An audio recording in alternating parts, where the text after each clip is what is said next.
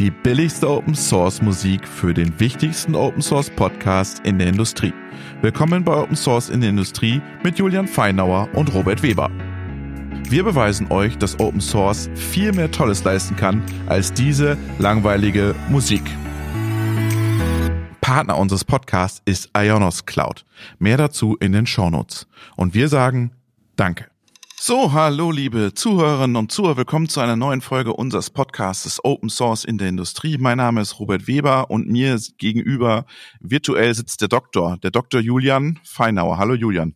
Hallo Robert, hallo in die Runde. Hallo. Wir haben uns heute zwei Gäste eingeladen, den Philipp und den Dominik. Äh, Philipp, Dominik, mögt ihr euch mal vorstellen? Philipp, fängst du an? Ja, sehr gerne. Ähm, mein Name ist Philipp Zehnder.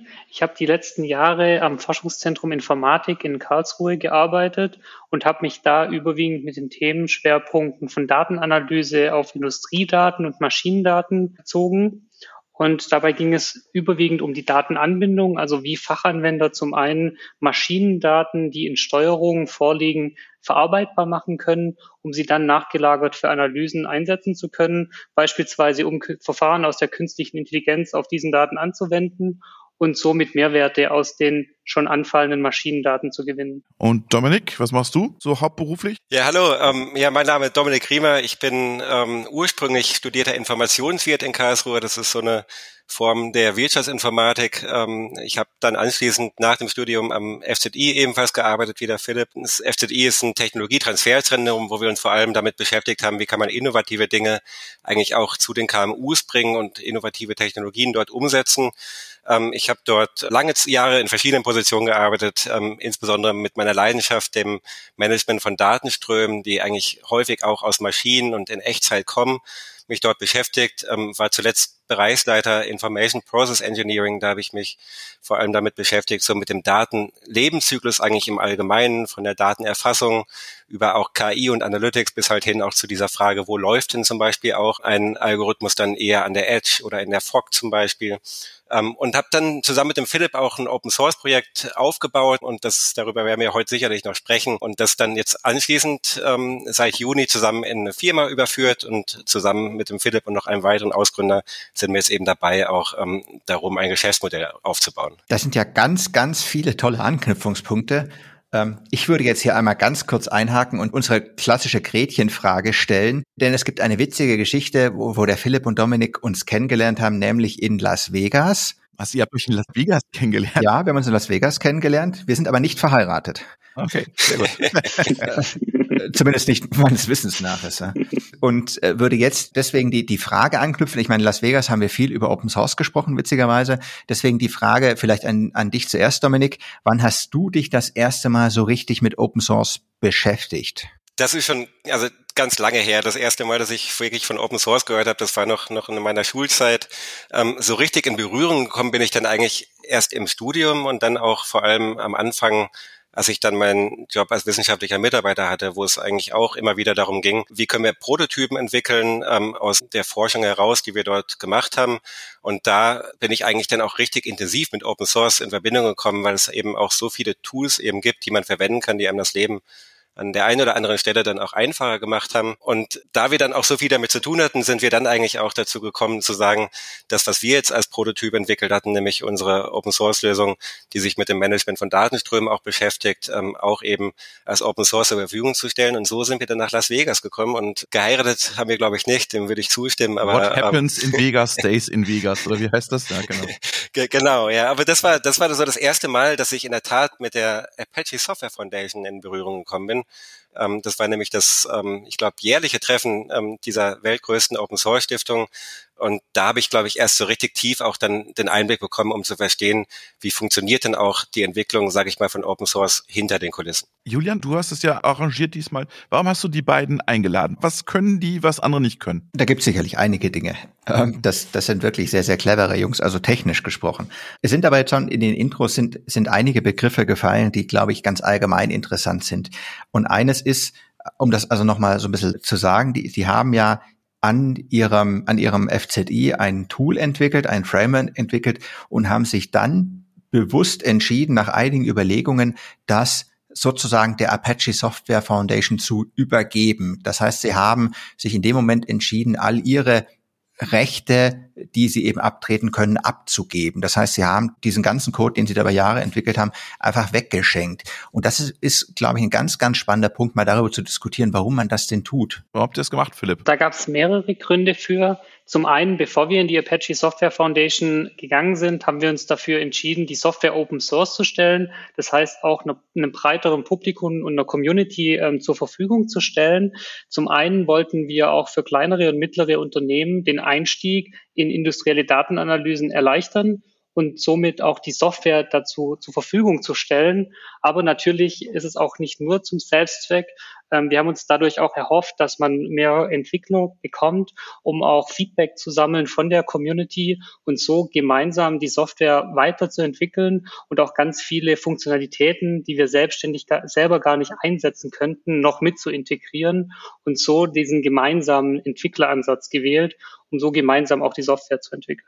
Hat es geklappt? Es hat sehr gut geklappt. Also zum einen bekommen wir sehr gutes Feedback auch von Anwendern von der Software, aber auch inzwischen haben wir eine weltweite Entwickler-Community, die auf ähm, vielen Kanälen wie beispielsweise Mailinglisten oder auch Chatkanälen kommuniziert und sich austauscht. Und so kriegt man sehr viele Facetten ähm, auch abgedeckt und kann auch ganz viele Funktionalitäten, an die wir gar nicht gedacht hätten, als ursprüngliche Entwickler des Projektes abdecken und die Software in ganz neue Wege weiterentwickeln. Jetzt habt ihr, Dominik, FZI, das ist ja Forschung. Jetzt soll man sagen, ja klar, ihr, ihr forscht da an, einem, an der Software, es ist ja selbstverständlich, dass, dass ihr das Open Source stellt. Ist das wirklich so selbstverständlich? Ich glaube, das ist nicht ganz selbstverständlich, ähm, aber für uns war das eigentlich so der, der beste Weg, ähm, weil wir wirklich das Ziel verfolgt haben auch, und das tut das FZI, glaube ich, auch, auch insgesamt, eben Forschung in die Anwendung zu überführen. Und das zeigt sich insbesondere dann, wenn es eben Nutzer gibt ähm, in der Industrie und vor allem auch bei kleinen, mittleren Unternehmen,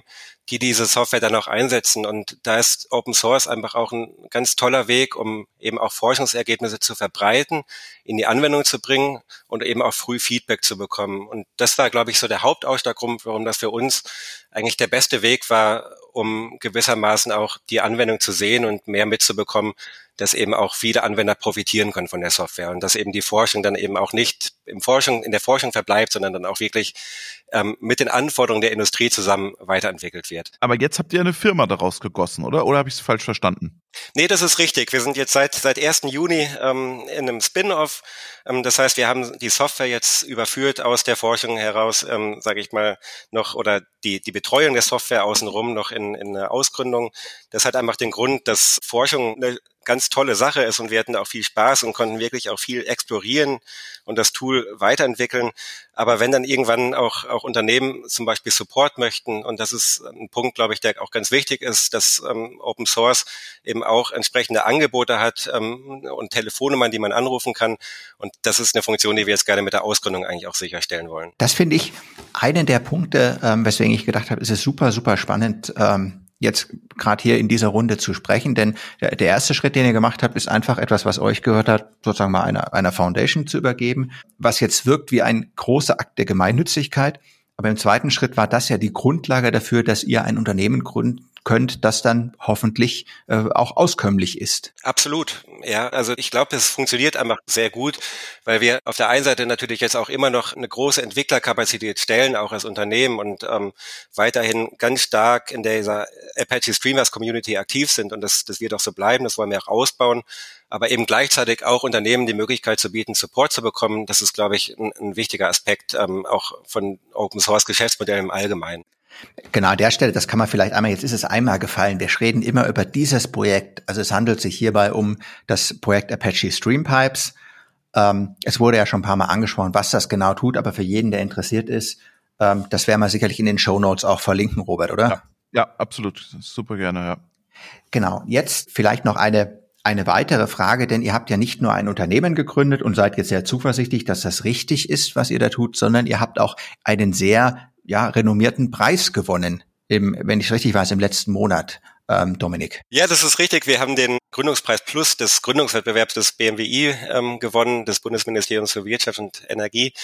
Und wir haben in diesem ähm, Gründungspreis mitgemacht, auch insbesondere mit diesem Konzept, dass es eine Open Source Software gibt, die uns nicht mehr gehört Und das in, in diesem Zusammenhang auch ähm, ganz klar gesagt, dass unser Geschäftsmodell auf maßgeblich auf Open Source Software basiert. Und das hat uns extrem gefreut, dass die Jury das so anerkannt hat. Und das wurde auch explizit erwähnt, dass das eigentlich ein sehr innovativer Ansatz auch ist unserer Gründung. Und ähm, das freut mich wirklich, dass das auch in Deutschland mittlerweile so verbreitet und bekannt ist, dass das entsprechend auch an der Stelle gewürdigt wurde.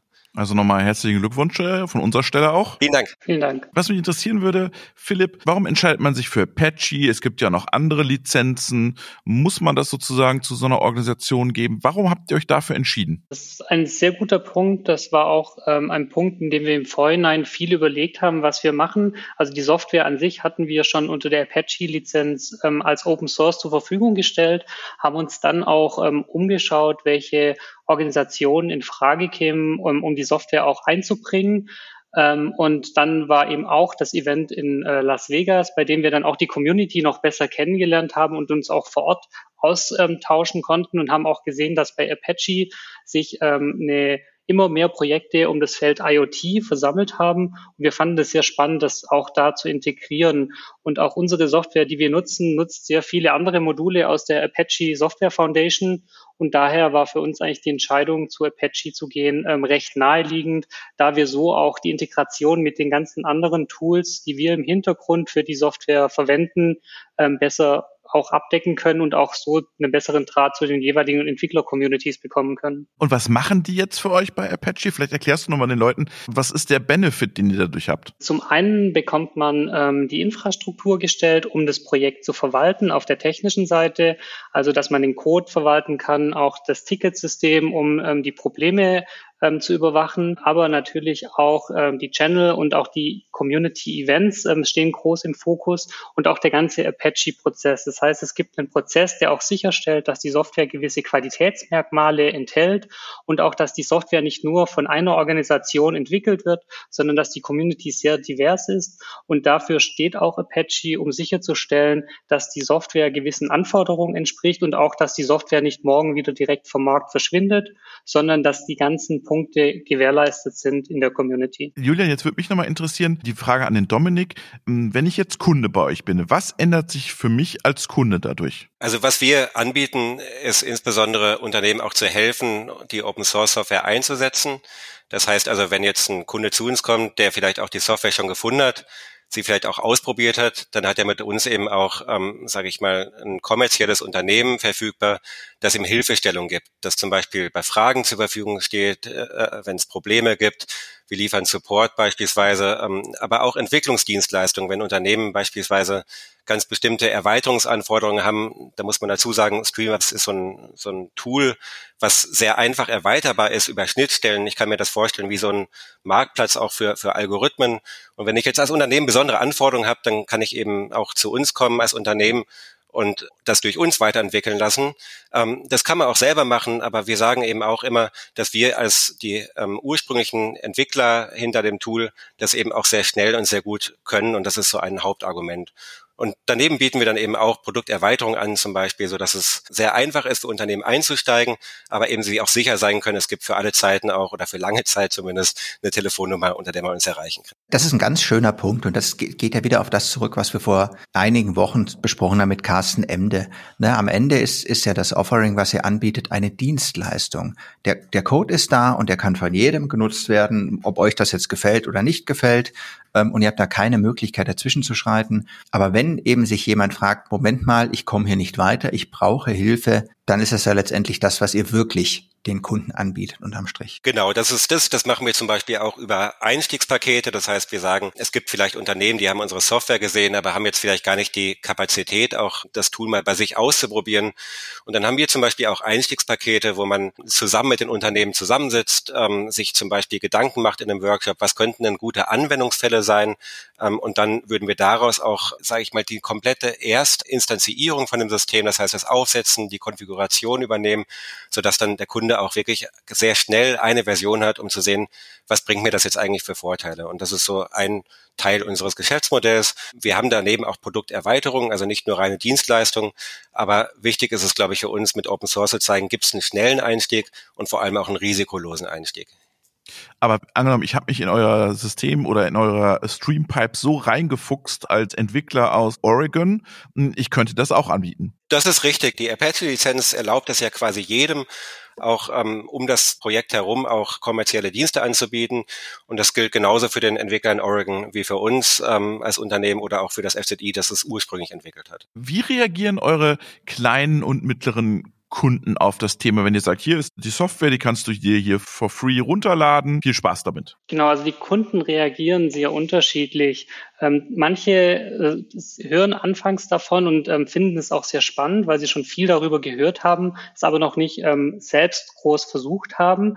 Ähm, wenn man es dann aber erklärt, auch was die Hintergründe da sind, davon sind, freuen sich eigentlich auch viele darüber, weil natürlich auch als junges Startup hat man immer das Risiko, dass man nachversichern muss, dass es die Software auch noch länger gibt und somit, da die Software Open Source ist und auch noch weiter bestehen wird, ähm, reduzieren wir auch noch das Risiko, von den Firmen uns einzusetzen, weil sie wissen, im Notfall gibt es den Quellcode noch und er kann auch weiter betrieben werden. Ähm, aber auf der anderen Seite ist natürlich auch ein sehr kostengünstiger Einstieg, weil man auch ähm, sehr viel schon bekommt in Einstiegspaketen und muss nicht erst die ganzen Grundlagen schaffen, die häufig gerade auch im Bereich Datenanalysen erst geschaffen werden müssen, in unterschiedliche Datenquellen anbinden, Daten sammeln. Dieses Ganze ist in dem Paket schon mit drin und somit können wir auch schnell ähm, die Daten analysieren der Kunden und die Vorteile werden meistens sehr positiv von unseren Kunden gesehen. Ich habe vor vor zwei Wochen, Dominik, habe ich ein Interview geführt mit einem Patentanwalt. Und da ging es dann auch um Open Source und Patente. Und siehst du da einen Widerspruch? War das nie ein Thema, eine Idee von euch zu sagen, hey, wir machen einfach ein Patent auf Streampipes, weil wir haben das ja erfunden und wir finden die Lösung so toll? Nein, tatsächlich haben wir über das Thema Patente, glaube ich, glaube ich, nie gesprochen. Philipp muss mich da korrigieren.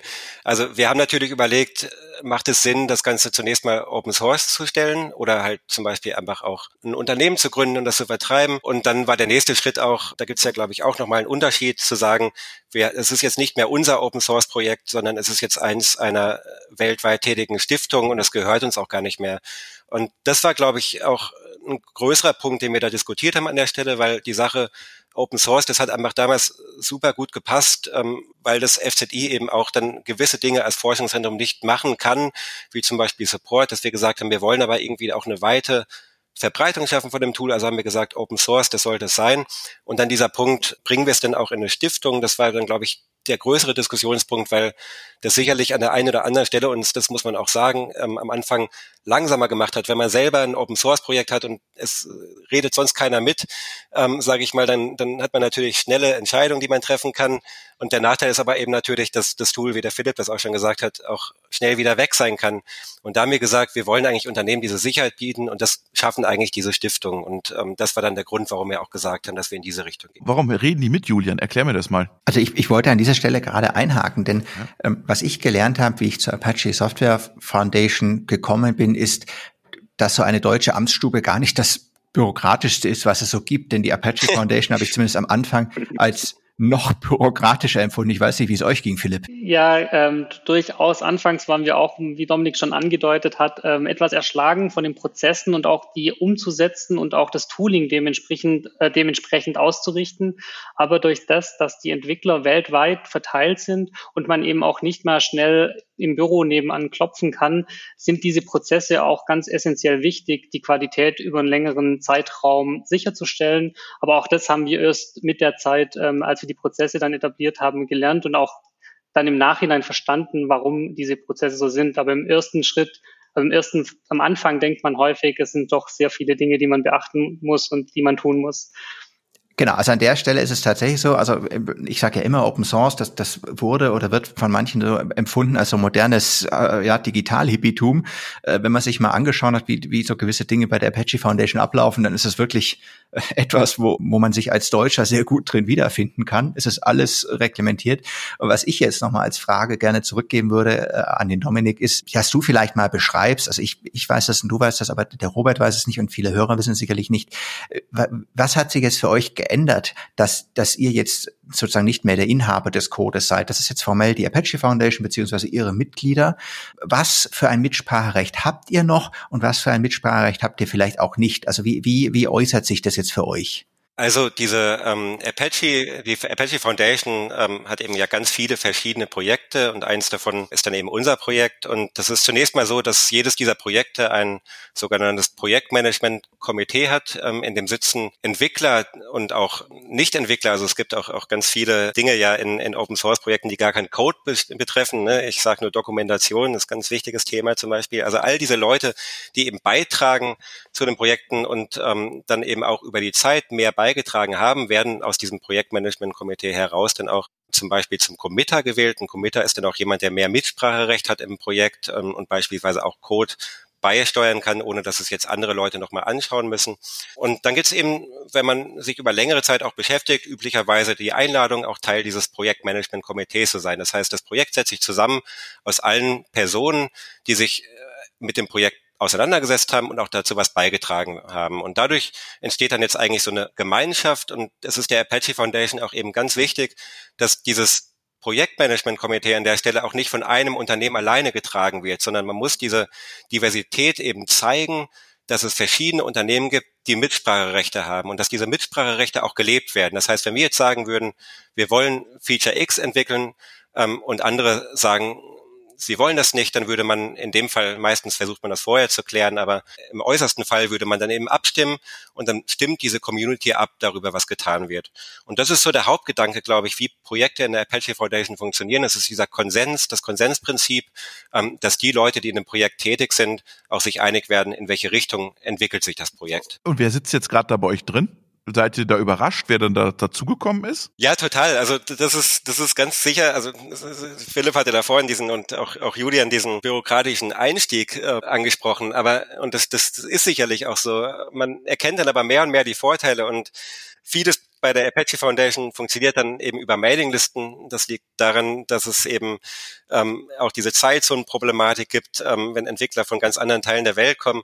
Und dort hat man eigentlich alles dokumentiert und wenn dann hin und wieder neue Leute auftauchen, also wir hatten jetzt zum Beispiel mehrere Entwickler, ähm, die aus Sri Lanka kamen, ähm, die sich dann beteiligt haben und dann anfangen sozusagen den ursprünglich mal von uns initiierten Code weiterzuentwickeln. Ähm, das ist eine super tolle Sache. Wir haben Entwickler in den USA von, von großen Firmen.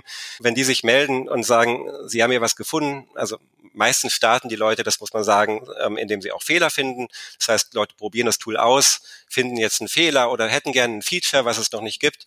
Und so melden die sich dann. Und das ist für mich eines der größten Dinge, auch dass eigentlich dieses Open Source Umfeld auch zurückgibt, nämlich Entwickler sozusagen aus der, aus der weltweiten Gemeinschaft, die kommen und auch bei, dazu beitragen, dass das Tool immer besser wird. Und da ist, glaube ich, auch der große Vorteil von Open Source, dass halt viele es schaffen und eine funktionierende Community es auch schaffen kann, ein Tool immer besser zu machen und das in einem transparenten Entwicklungsprozess.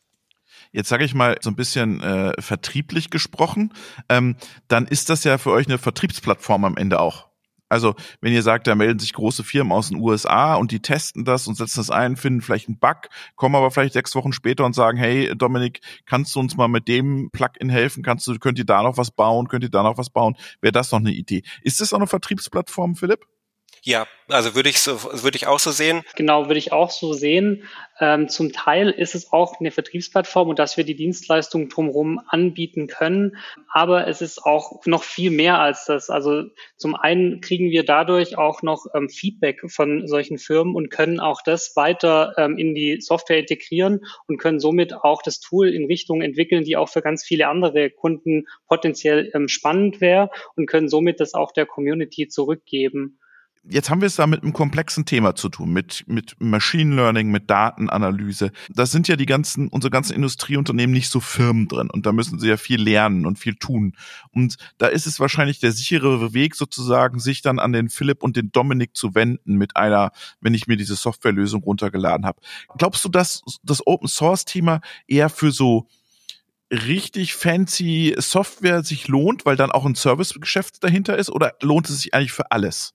Da muss ich jetzt wieder zurückdenken und unser Gespräch mit Carsten M. Der, der, der, und die größte Erfolgsgeschichte von Open Source bisher ist Linux. Und Linux ist ein Betriebssystem. Und das ist unendlich komplex, aber in der Wahrnehmung der Menschen null fancy. Ne? Das ist die Bühne, auf der alles passiert. Das heißt, ich würde sagen, vielleicht sind es auch die zwei Extreme, ähm, jetzt mal spontan. Also einerseits so die Basis, weil da willst du Stabilität und Sicherheit haben. Und da ist sowas wie Linux, wo du einfach sicher sein kannst, dass, dass jetzt Linux nie abgekündigt werden wird. Das eine Extrem und das andere Extrem vielleicht so ganz neue und fancy Themen, wo du sagst, manchmal willst du vielleicht dann auch schneller sein als das, was dein Anbieter dir sozusagen vorgibt und, und das hast, die Möglichkeit hast du ja jederzeit zu sagen, oh Mensch, bei mir ist etwas ein bisschen anders.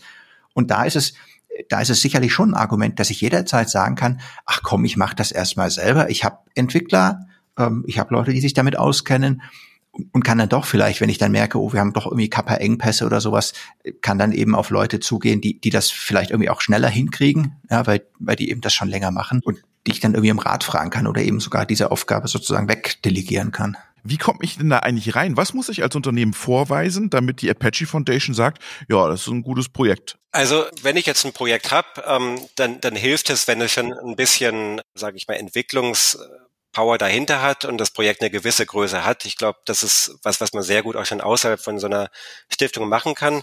Ähm, und dann ist eigentlich so der, der erste Schritt, ähm, glaube ich, wenn man diese Entscheidung auch getroffen hat und auch für sich entschieden hat, dass dieser community-getriebene Entwicklungsansatz der richtige ist für das Projekt. Also das ist, glaube ich, auch nochmal was, was man abwägen sollte. Und wenn das dann, diese Entscheidung eigentlich gefallen ist, dann ist der nächste Schritt, sich in der Apache Foundation eigentlich ein, ähm, das nennt man Champion zu suchen, also ein sage ich mal, längeres Mitglied in der Apache der Foundation. Julian war das, oder was? Das ist in, der Julian ist auch Mentor bei uns, genau der Champion in dem Fall ist der, ist der Christopher Dutz gewesen. Ähm, ich weiß nicht, ob ihr mit dem der macht das Apache PLC Projekt. Das heißt, da haben wir uns jemanden gesucht, der einen auch so ein bisschen durch den Prozess leitet und einem sagt, ähm, was ist denn erforderlich. Und dann ist eigentlich der Anfang man schreibt so ein klassisches Proposal. Das heißt, ähm, das ist ein Dokument, das ist auch dann am Ende gar nicht so kurz, in dem wir eigentlich darlegen, was ist das Projekt, warum möchte man dieses Projekt in die Stiftung bringen, auch äh, Basissachen wie, was ist das, die aktuelle Lizenz des Projekts, ähm, welche Bibliotheken werden verwendet, einfach um zu sehen, ist das kompatibel auch mit den Zielen der Stiftung und verfolgt man auch diesen community-getriebenen Ansatz. Und dann am Ende stimmt eigentlich auch diese Apache Community, also auch wieder die Mitglieder dieser Stiftung, stimmen dann am Ende darüber ab, ob das aufgenommen wird.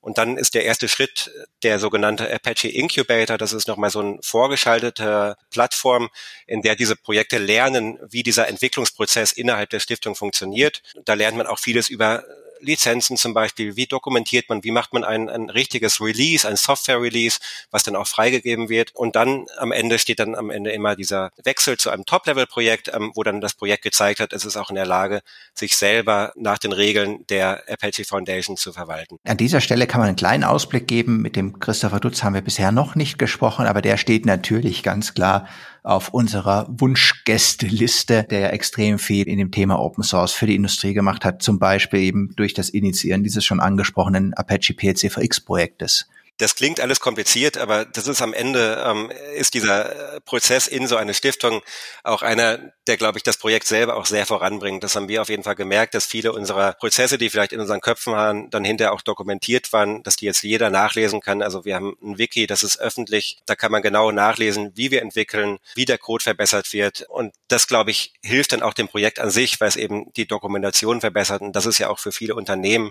die es dann am Ende einsetzen, ein total wichtiger Aspekt ähm, muss ich immer jemand anrufen oder finde ich auch meine Info online, weil sie dokumentiert ist und das, das sollte, glaube ich, jedes Open Source Projekt auch haben. Also da an dieser Stelle kann ich tatsächlich einhaken. Wir arbeiten ja auch viel im Open Source und der Hauptgrund, wenn wir irgendwas in irgendeinem internen Repo haben äh, und es nicht einfach auf Open Source stellen, ist tatsächlich der, weil der Code auf eine Art und Weise geschrieben ist, äh, wo wir irgendwie nicht wollen, dass die Leute sehen, dass wir so schlampig sind oder weil die Doku nicht so gut ist, ja. ähm, weil man tatsächlich sagt, oh, das muss ich erst noch ein bisschen schön machen, dann erst kann ich es Open Source stellen. Ja, das ist spannend. Ich habe noch eine Frage an dich, Philipp. Jetzt habt ihr ja, das wissen wir auch alle, es gibt von diesen Tools, die ihr da entwickelt, gibt es verschiedenste Anbieter auch am Markt, die in eine ähnliche Richtung gehen.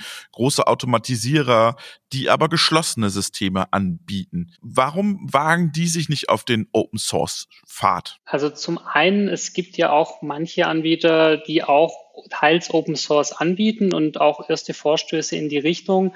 Warum das noch nicht im großen Stil ähm, gemacht wird, kann ich nicht konkret sagen. Wir für uns haben überwiegend gerade bei KMU sehr positiven Eindrücke bekommen, durch das, dass wir das gemacht haben und auch das Feedback war sehr gut, da eben auch die Sicherheit dadurch erhöht wird und auch nicht die Gefahr besteht, dass man den Vendor-Login ähm, herstellt. Das heißt, dass auch später, wenn Entscheidungen getroffen werden, das Tooling noch zu ändern oder auch von andere, auf andere Technologien zu wechseln, ist es natürlich bei Open Source äh, meistens deutlich einfacher, da man auch sehen kann, wie die Software funktioniert und auch wie bestimmte ja, Datenstrukturen sind und kann so einfacher die Software transportieren und in andere Technologien überführen. Was sind eure nächsten Schritte, Dominik? Woran arbeitet ihr jetzt konkret mit dem Streampipes-Projekt oder habt ihr schon wieder das nächste in der, in der Planung? Nee, also ich, ich glaube, wir, wir werden uns mit, mit Streamapps noch, noch, noch lange beschäftigen. Ich würde es mir zumindest wünschen. Für uns auf der Open Source Seite ist jetzt sicherlich der nächste Schritt, ein Top-Level-Projekt in der Apache Foundation zu werden. Also wir sind aktuell in diesem Incubator und jetzt, sage ich mal, ist unsere Community auch, auch so weit entwickelt, dass wir diesen Schritt jetzt angehen wollen. Das wollen wir, wollen wir Anfang nächsten Jahres auch mal diskutieren und dann auch durch umsetzen. Und da bin ich ähm, sehr gespannt drauf und freue ich mich drauf auf diese nächsten, nächsten Schritte. Und dann gilt es eigentlich, oder geht es auch darum für uns jetzt, ähm, um dieses Tooling, um auch sicherzustellen, dass wir uns eben auch, auch damit beschäftigen können in Zukunft, dass wir eben es auch schaffen, darum ein Geschäftsmodell zu etablieren, dass das Ganze auch funktioniert und angenommen wird, weil das ja die Voraussetzung ist auch, dass wir uns, sage ich mal, nicht nur nebenberuflich, was wir auch alle tun, aber eben auch hauptberuflich damit beschäftigen. Und das wird, glaube ich, eine ganz äh, spannende Geschichte. Wohin denkt ihr da? Geschäftsmodell? Also Service hatten wir angesprochen. Erweiterungen, was könnt ihr euch noch vorstellen? Ja, wir denken vor allem auch an zum Beispiel branchenspezifische Erweiterungen. Also was wir immer wieder sehen, ist ja in der, gerade wenn es um Datenanalysen im Bereich ähm, des, des Anlagenbaus bei den Fertigungsbetreibern geht, dass es da häufig sehr, sehr spezifische ähm, Probleme gibt, die auch jetzt, sage ich mal, bestimmte Komponenten benötigen, die für die Branche vielleicht zugest oder auf die Branche zugeschnitten sind und sowas dann auch anzubieten, Komponenten, die, ähm, sage ich mal, auch wirklich diese Domänexpertise erfordern, das dann auch als Produkt als Zusatz zu diesem Open Source Projekt ähm, anzubieten, das wäre noch ein weiteres Ziel von uns. Ich hätte jetzt noch eine Frage und das, das kommt ja immer wieder durch. Mich fasziniert ja dieser, dieser Zusammenhang zwischen Open Source ähm, und Geld verdienen immer wieder. Habt ihr eine Einschätzung, ähm, vielleicht an Philipp gefragt, wie sich mittelfristig diese, diese Ausgründung von euch ähm, jetzt auswirken wird auf das Projekt? Hofft ihr dadurch mehr Traction in das Projekt reinzubekommen sozusagen? Also der Dominik hat das gerade so schön gesagt, nebenberuflich. Ähm, also denkt ihr, dass mittelfristig das Projekt davon profitieren wird? Ja, denke ich ähm, definitiv. Das war auch einer der Mitgründe, wieso wir ähm, die Firma gegründet haben, weil wir gemerkt haben, auch in der Forschung liegt der Fokus sehr stark auf Innovation und um neue Ideen umsetzen und Dinge, die für den Produktiveinsatz ähm, relevant sind, ähm, beispielsweise Logging oder auch sonstige Produktivfeatures, fallen dann meistens oder stehen dann meistens weiter hinten an. Und ähm, da wir auch die Software mit im Kern haben von unseren Offerings, die wir unseren Kunden anbieten, haben wir auch deutlich mehr ähm, Entwicklerkapazität, um die Software weiterzuentwickeln, gerade in Features, die notwendig sind, um die Software resilienter gegenüber auch Ausfällen zu machen. Ähm, deswegen glaube ich definitiv, dass ja die Software dadurch stark profitiert, dass wir die Firma haben und auch so dann die Entwicklerkapazität stellen können, die Software weiterzuentwickeln. Und auch für die Kunden ist es ein großer Vorteil, weil natürlich schon auf eine sehr große Codebasis aufgebaut werden kann. Wenn ich mir nun vorstelle, wir hätten die Firma jetzt komplett neu von Null gegründet, müssten wir ganz viele Dinge, die in den letzten Jahren entstanden sind, erst frisch entwickeln und neu implementieren. Und so können wir natürlich auf ein viel größeres Fundament aufbauen und da die Entwicklung weitertreiben. Das finde ich ganz, ganz spannend Punkt, den du gerade gesagt hast. Und das deckt sich mit vielen Beobachtungen, die ich immer wieder in diesen Open Source Projekten mache, dass wenn es darum geht, neue coole Features einzubauen, dann finden sich immer motivierte Leute, die da einfach Bock drauf haben, die das irgendwie sich die Zeit dafür sozusagen freischaufeln in ihrem Hauptjob oder das sogar nach Feierabend machen. So sind auch viele Features, die ich gemacht habe, irgendwie entstanden, einfach aus der Spannung raus. Aber es zeigt sich oftmals, dass gerade diese langweiligen, aber nötigen Aufgaben, dass es dafür sozusagen sehr gut ist, wenn, wenn es jemand gibt dahinter, der so ein Offering hat, weil der dann üblicherweise sich genau um diese Dinge kümmert. Ne, denn, denn niemand findet es sexy, Logging einzubauen. Niemand findet es, es sexy, irgendwie äh, die Infrastruktur irgendwie regelmäßig abzudaten oder sowas. Und das ist aber essentiell wichtig für so ein Projekt. Ja, genau, sehe ich auch so. Und durch das, da wir auf, auch als Firma auf die Software aufbauen, ist es auch notwendig, dass diese Features mit unterstützt werden und auch in die Codebasis integriert werden. Wir drücken euch auf jeden Fall die Daumen mit eurer Firma und euer Apache-Projekt und dass ihr da aufsteigt und dass ihr ein großes Vorbild äh, aus der deutschen Softwareentwicklung im Apache-Projekt seid. Vielen, vielen Dank, Philipp, und vielen, vielen Dank, Dominik. Vielen Dank euch ähm, für den ähm, spannenden Austausch. Ja, auch von meiner Seite vielen Dank, dass wir hier sein durften. Dann habe ich wahrscheinlich das Sch Schlusswort, so wie es aussieht. Also mich hat's ganz arg gefreut, ähm, diese ganz spannende Diskussion zu führen. Und ich freue mich auch drauf auf alles, was passiert. Natürlich halte ich euch ganz arg die Daumen mit, mit eurer jungen Ausgründung und bin gespannt, was wir daraus alles sehen werden. Dankeschön. Danke.